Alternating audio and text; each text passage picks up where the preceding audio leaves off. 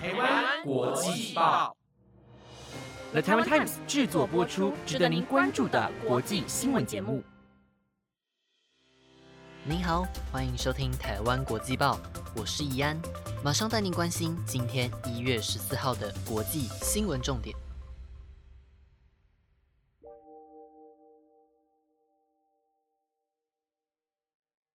首先带您关心到的是，距离卸任时间不到一周的美国总统川普和他的国务卿庞培欧，在最后一周连续宣布了多项的外交举动。根据联合报的报道，这些措施显然是在为难准备接任的拜登政府，让他上任后在外交事务上疲于奔命。而华盛顿邮报报道。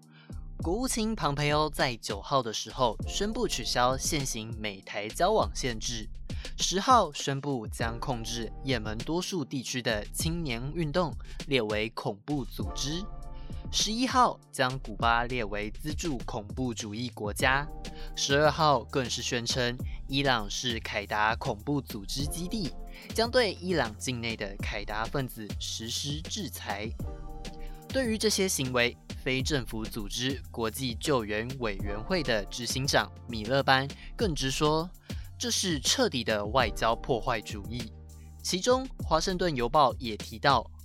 由于古巴近年来根本没有激进活动，所以将古巴列为资助恐怖主义国家更没道理。此举只是为了取悦古巴裔人士和反共者，甚至将伊朗与凯达组织挂钩。更是立即遭到伊朗的驳斥。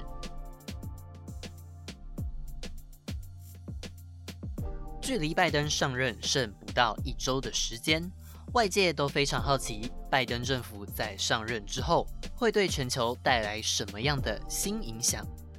因此，美国国安顾问欧布莱恩在十二号解密了美国印太战略架构报告。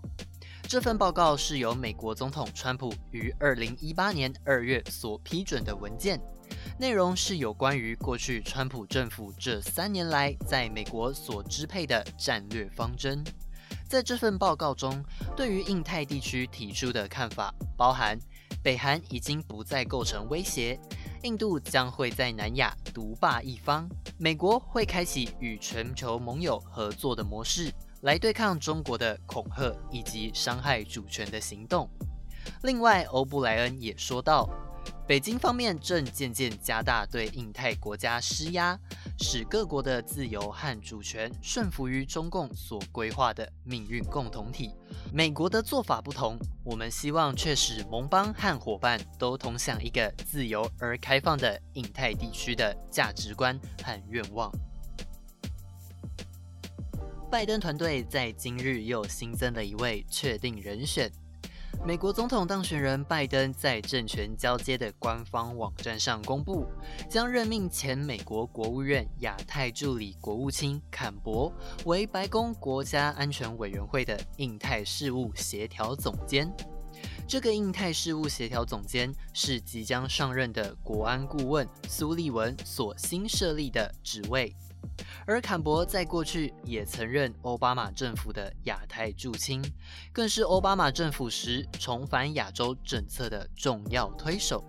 而对于此消息，我国驻美代表肖美琴则透过推特表示，坎伯在亚洲享誉盛名，兼具战略愿景与实务经验，期待未来与坎伯一起合作。紧接着带您关心到的是。在日前申请竞选纽约市长的台裔美籍企业家杨安泽，在美国时间十三号正式展开了竞选活动，并且发布了第一支竞选广告，解释自己为何投身选战，预计在美国时间十四号发表公开演说。而在竞选广告当中，杨安泽穿梭在纽约市区，阐述自己在纽约经历的种种。像是自己曾在奥巴马任期内获颁白宫变革领袖奖及全球创业精神总统大使奖的经历，同时也借影片阐述参选理念，并提出成立纽约人民银行的政见，期望按月发放资金救济生活困顿的人民。另外，现任纽约市长白思豪即将在十一月卸下第二任期，而杨安泽也将在六月二十二号角逐党内初选。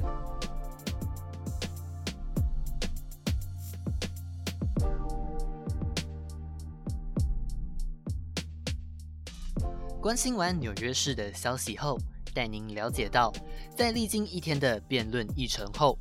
美国众议院在美国时间十三号下午就弹劾川普总统案表决，其中弹劾的条款只有煽动暴乱这一项罪名，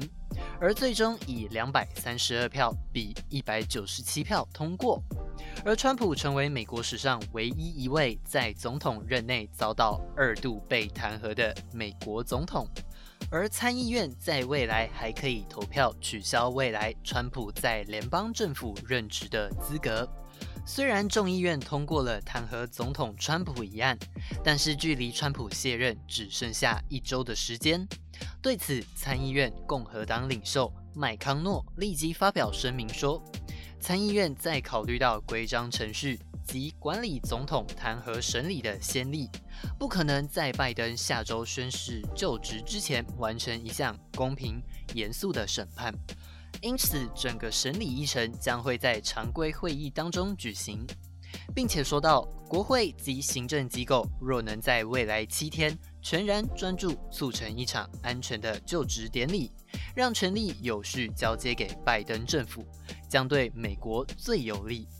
至于后续关于参议院如何审议弹劾总统川普一案，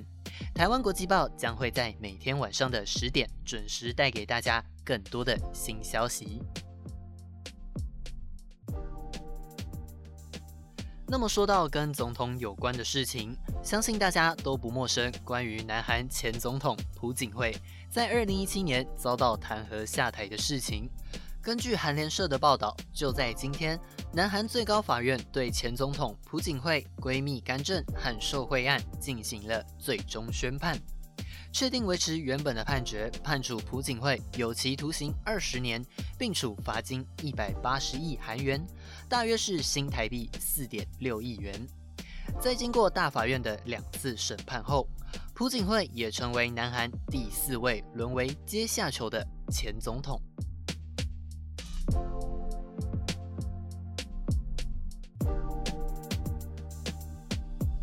在美国时间一月六号爆发的国会冲突事件之后，意大利也在一月十三号时发生了政治危机。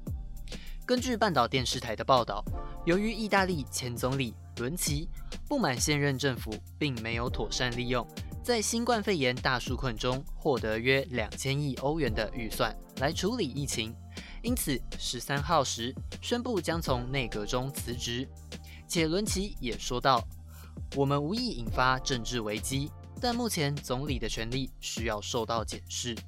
对此，总理孔蒂则表示，目前疫情仍非常艰难，伦齐不应擅自离职。同时，他也寻求总统马达雷拉可以协调伦齐回归内阁。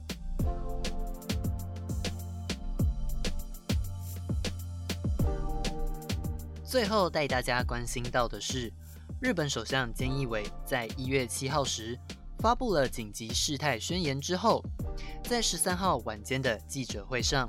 针对来自台湾、南韩及中国在内的十一个国家地区的商务相关人士等的放宽入境政策，已经表明将暂时停止，而停止期间为一月十四号到解除紧急事态宣言为止。对于这项政策的停止，菅义伟在记者会上表示，除了国内严重的感染状况以外，在从英国回国者的群聚感染中确认到变异病毒株，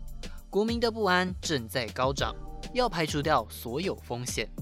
政府也配合此措施，对外宣布了将强化入境对策，从十四号开始。针对回国后在家隔离两周、即不使用公共交通工具等行为，将会要求提交切结书。根据日本时事社的报道，若是违反切结书的内容，不排除公布姓名跟国籍。对于具有居留资格的外国人，可能取消居留资格或强制驱逐出境。以上就是今天的国际报。本节目由了台湾 Times 制作播出，我是易安，我们明天见，拜拜。